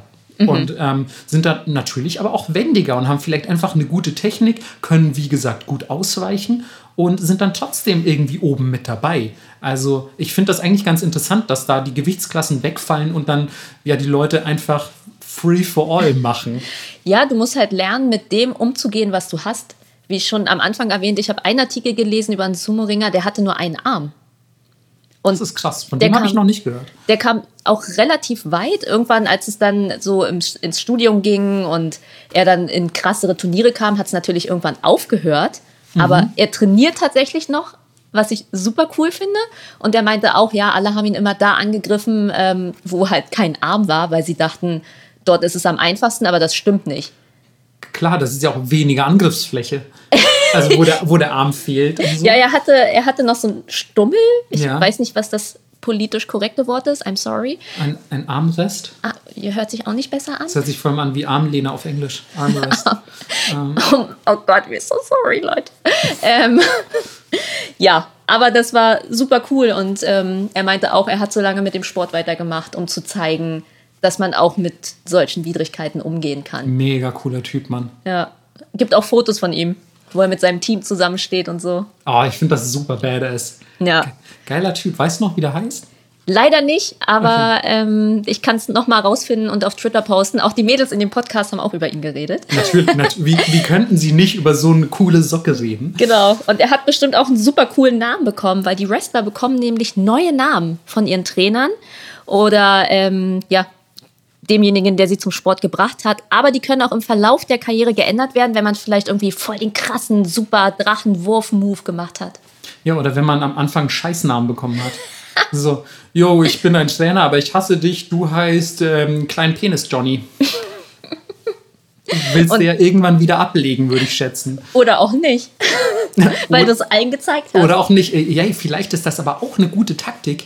Also Gegner werden dich mit diesem Namen sicher unterschätzen. Ja.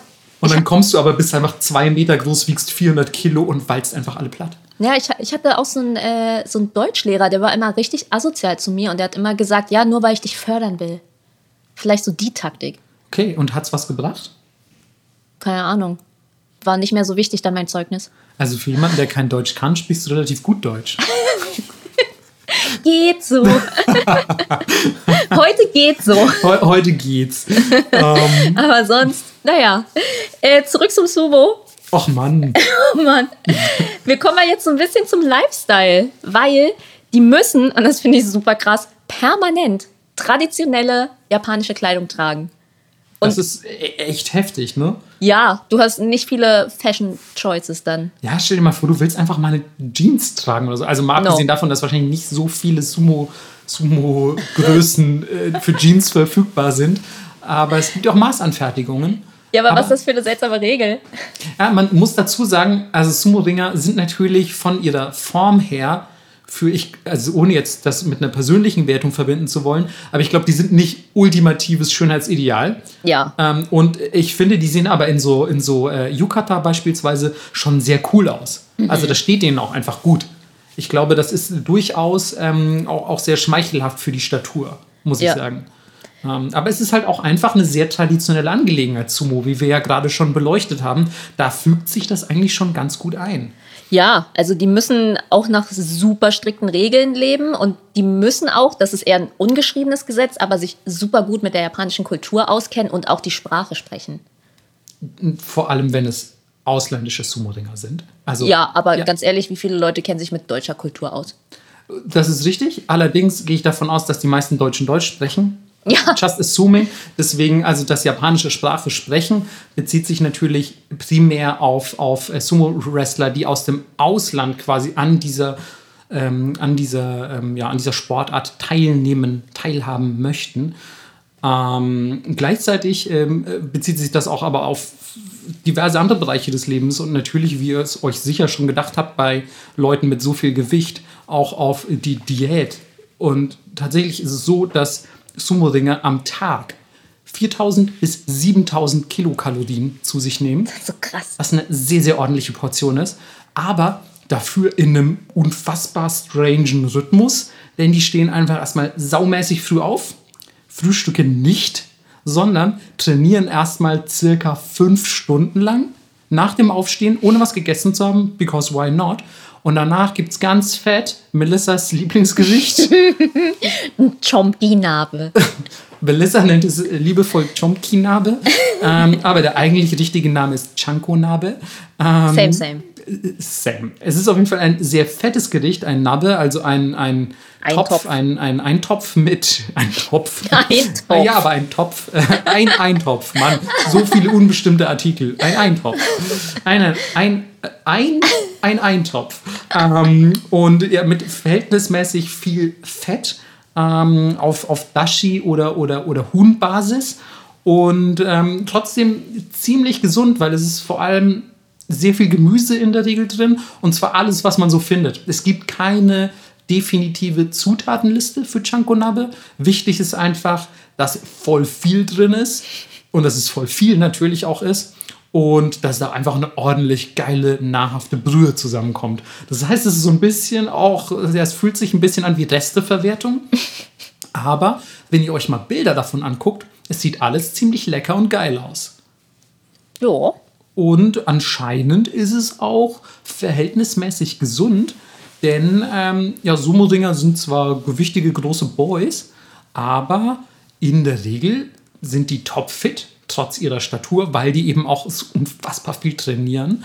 Und ähm, es gibt zwar immer wieder so Herzinfarkte und andere Beschwerden, die in eine ähnliche Richtung gehen unter Sumo-Ringern, aber immer erst, sobald die dann in den Ruhestand gehen. Das heißt, dann machen die halt keinen Sport mehr, denen fehlt die Bewegung, denen fehlt das Training. Wahrscheinlich sind sie aber ein bisschen an die Nahrungsaufnahme gewöhnt und dann plötzlich macht der Körper das halt doch nicht mehr so gut mit. Aber in ihrer aktiven Zeit sind diese Typen, glaube ich, ziemlich, ziemlich fit. Geil.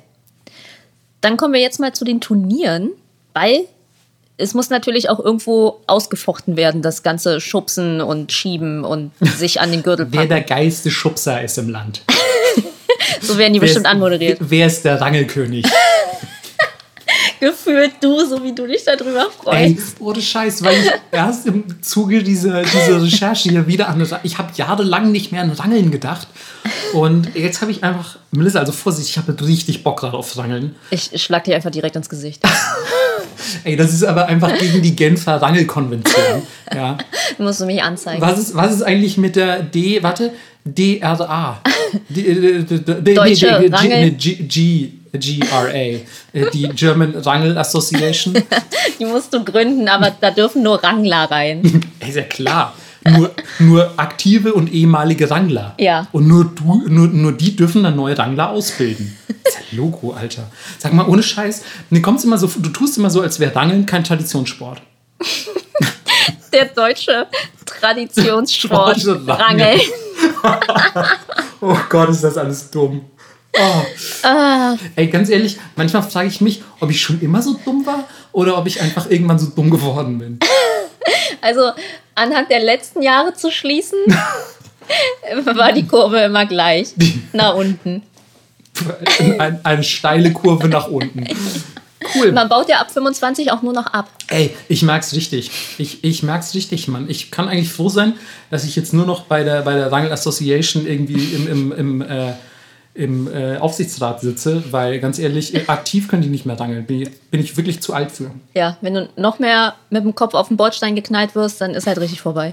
Melissa, erzähl mal was ein bisschen zu den, zu den Sumo-Turnieren, bevor ich Ja. hier mein Shit lose. Also jedes Jahr gibt es sechs offizielle Rangelturniere. Ich meine natürlich Sumo-Turniere. Ach so. Die nennt man Honbasho. Jedes dauert 15 Tage, was ich schon mal krass finde. Irgendwie. Krass, dann ist ja 90 Tage im Jahr ist Sumo.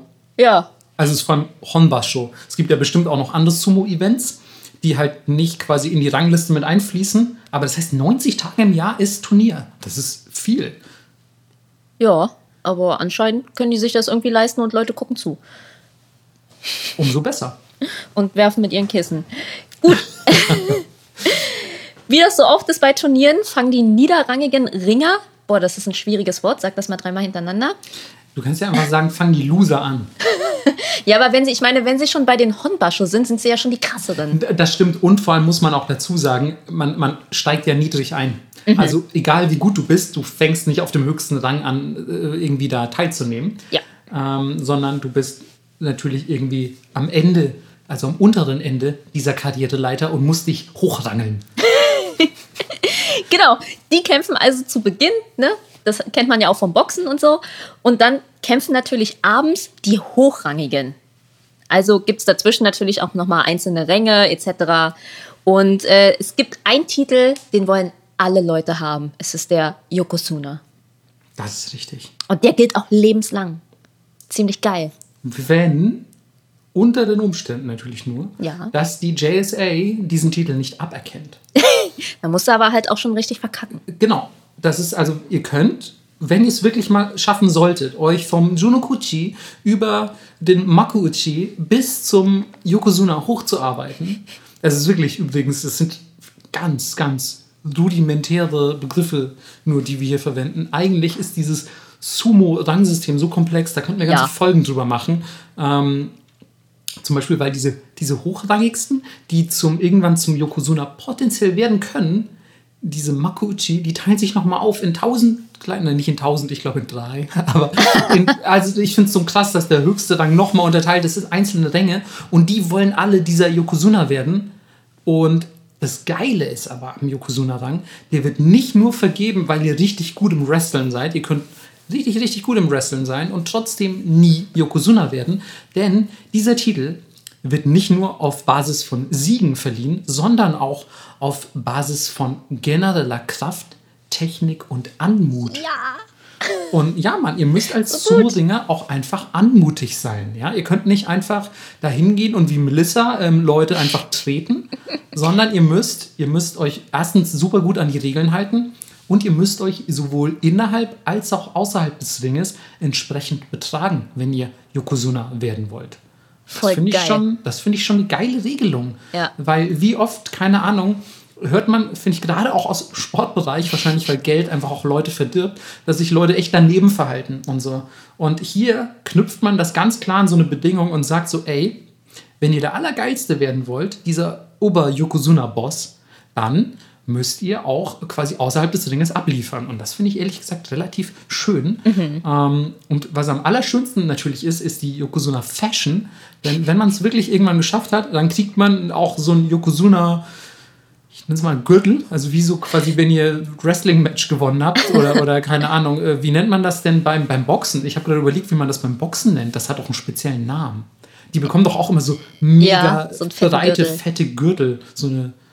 Ja, den? Den bekommt ihr einfach in traditionell. In traditionell, nämlich in einem 20 Kilo schweren Seil. 20 Kilo schweres Seil, wie geil ist das? Und das bekommt ihr dann natürlich um die Hüfte. Und, ähm, und dann quasi seid ihr damit als Yokozuna gekennzeichnet, aber ihr müsst das natürlich nicht.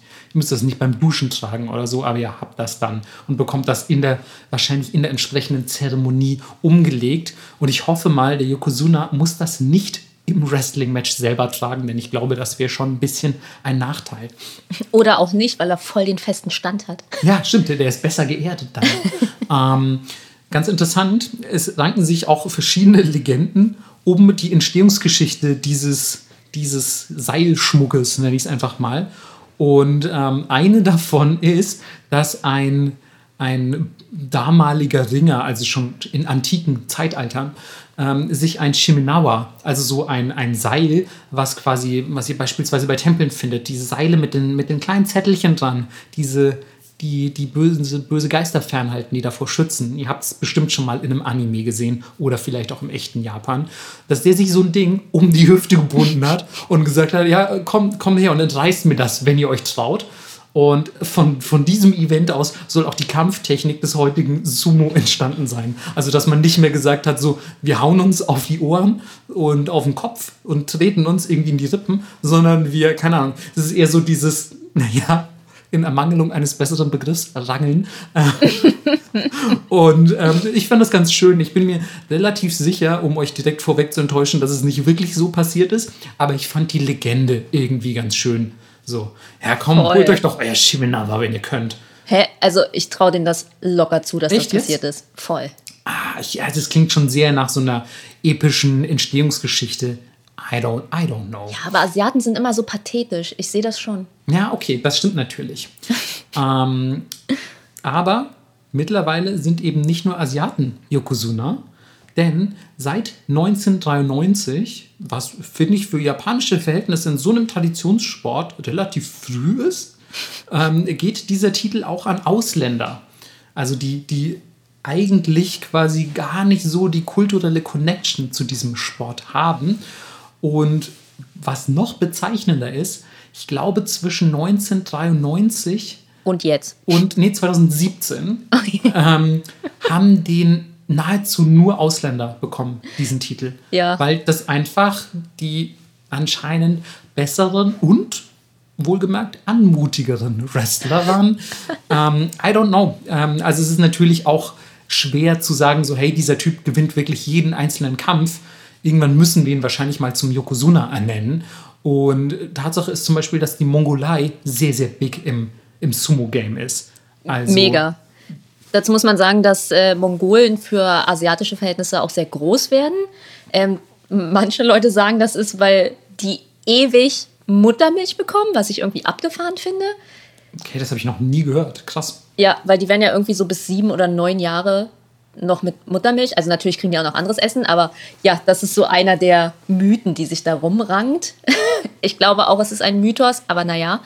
Äh, und das Krasse war, dass es irgendwann so viele Ausländer in dem Spiel waren und du kennst ja die Japaner, die waren so, mm, nee, das passt uns irgendwie nicht.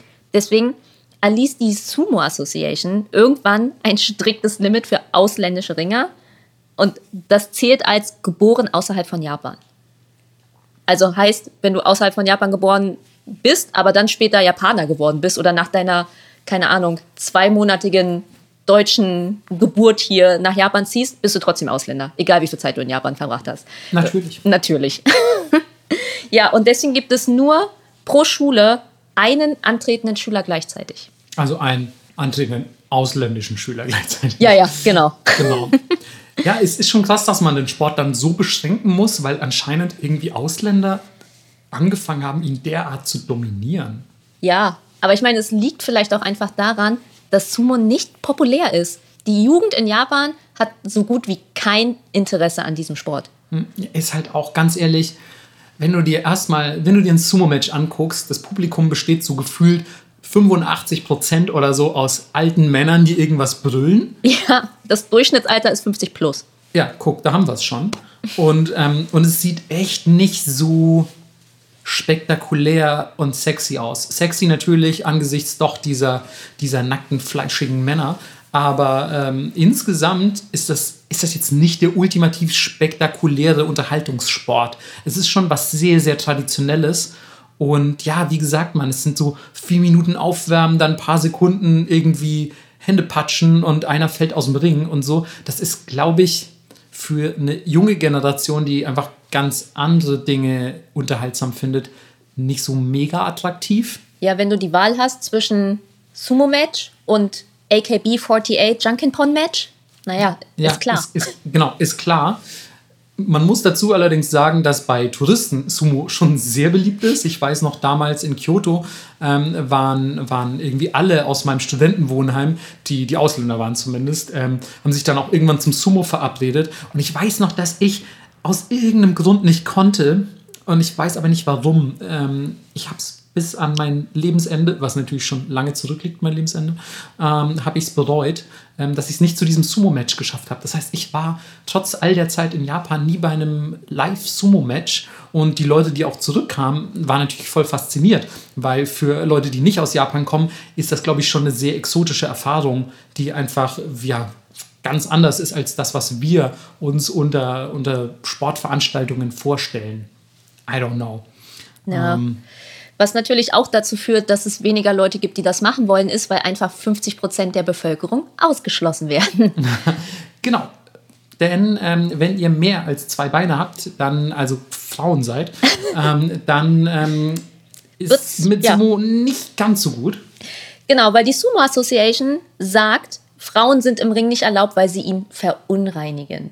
Und ich bin mir sicher, dass es so ein alter Shinto-Bullshit, weil Frauen ihre Periode bekommen und bluten. Und wir kennen ja das Verhältnis von Japanern zu Blut, weil alles andere, anders kann ich es mir nicht erklären. Das ist meine Theorie. Ich finde aber. Hätte ich tatsächlich auch äh, ja. so, so ähm, interpretiert. Es ist super lächerlich, aber es wird einfach so hart durchgezogen, als Osaka äh, eine weibliche Gouverneurin hatte, dürfte sie nicht den jährlichen Preis im Ring verleihen, weil sie den Ring nicht betreten dürfte.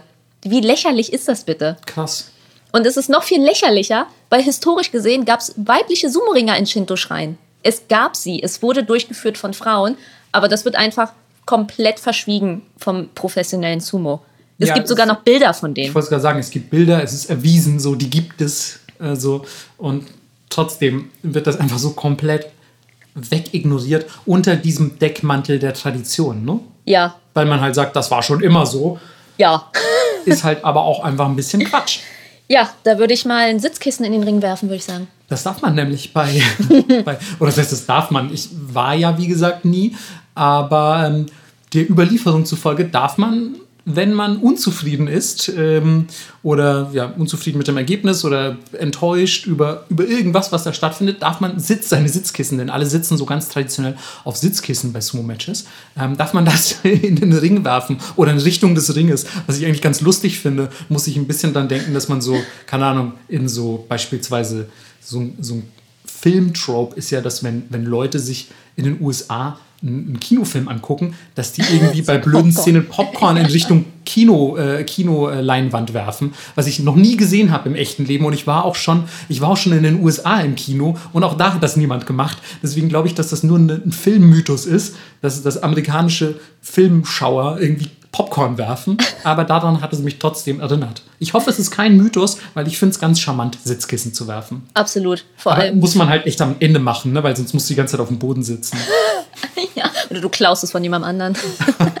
aber hoffentlich ist es äh, kein, kein Mitglied der Yakuza, weil, das ist mein liebster Fun-Fact für heute, 2010 mietete die Yamaguchi Gumi Wer nicht weiß, über wen wir hier reden, hört nochmal die Yakuza-Folgen. Mhm. 50 gute Sitze, also vermutlich weiter vorne, wie ja. es immer so ist.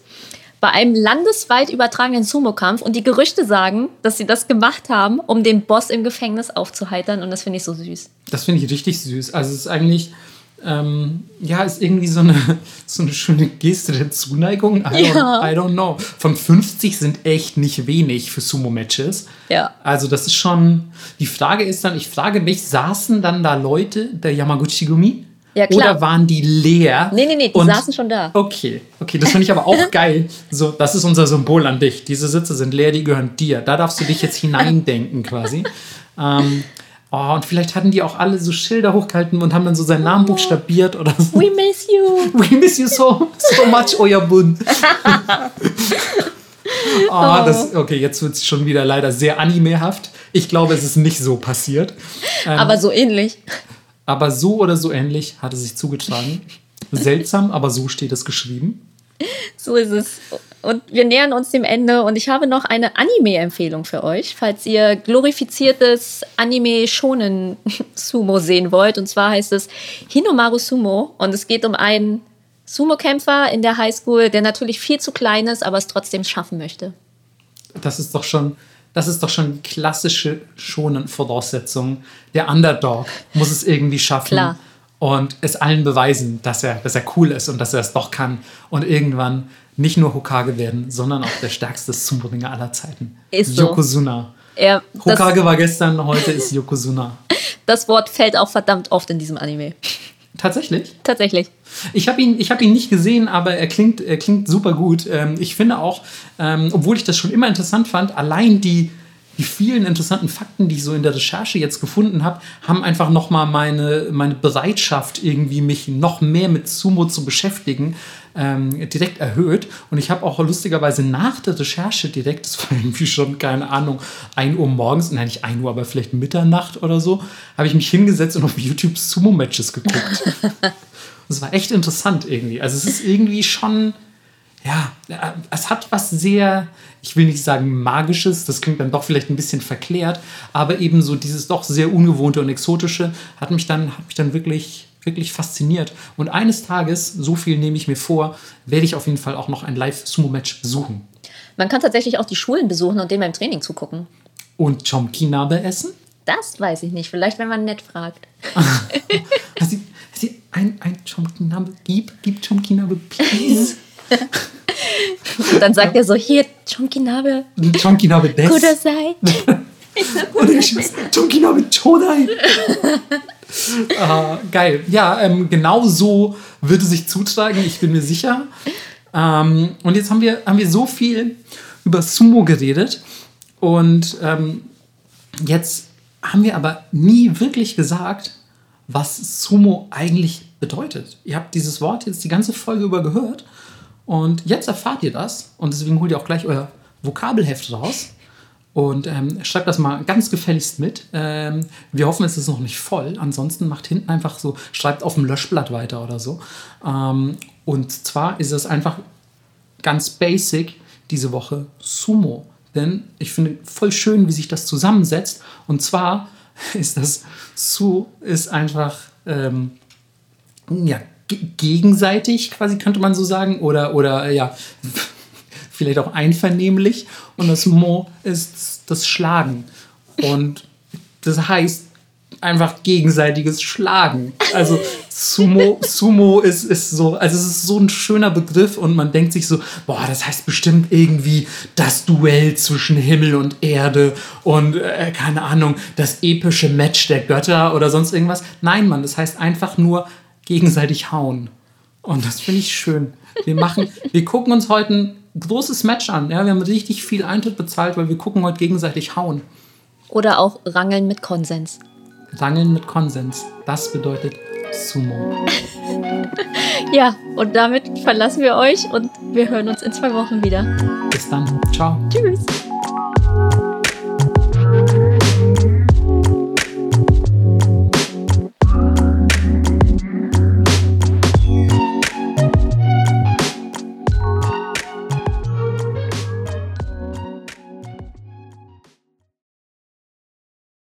Bis heute ist das Dach von so einer Arena, wenn man das so nennen kann, immer noch schreinähnlich. Also das symbolisiert quasi, Stopp. ja, Das ist das Dach über, der, äh, das Dach über dem Ring. das über dem Ring. Was habe ich gesagt? Also über der Arena? Genau, Naja. also es klang so ein bisschen, als hättest du das Gebäude gemeint. Sorry, ich weiß es, sorry, ich wollte dich eigentlich auch nicht rausbringen. Aber es klang ein bisschen, als würdest du das Ach so, Gebäude das, meinen. das obere Dach meinst du? Hat sich so angehört? Nee, also es ist das Dach quasi, also über diesem Kreis Ja, ja, Seil ja. ist so ein Über, Dach. über, dem, über der Kampfarena sozusagen. ah, okay. Ach so, na gut, war verwirrend Sorry, anscheinend. sorry äh, dann wollte ich dich nicht umbringen. Äh, oh, oh, ja, raus, raus, Freudscher Versprecher. rausbringen. Ich Okay. meine, ich schwöre, ich meinte rausbringen. Oh Gott. Äh, Ich möchte in Zukunft nur noch getrennt aufnehmen. Ich, ich, war- ich habe gesagt, ich wollte dich nicht umbringen. Ich schwöre, ich wollte dich nicht umbringen. Ich schwöre, ich wollte dich nicht umbringen. Ich war nur selber verwirrt, weil ich nicht wusste, ob du das meinst. Ich komme nur noch mit so einer Apple Watch, wo ich so einen Emergency-Button drauf habe. Oh Gott, ich verschlung mich an meinem Wasser. Ey, es tut mir so leid.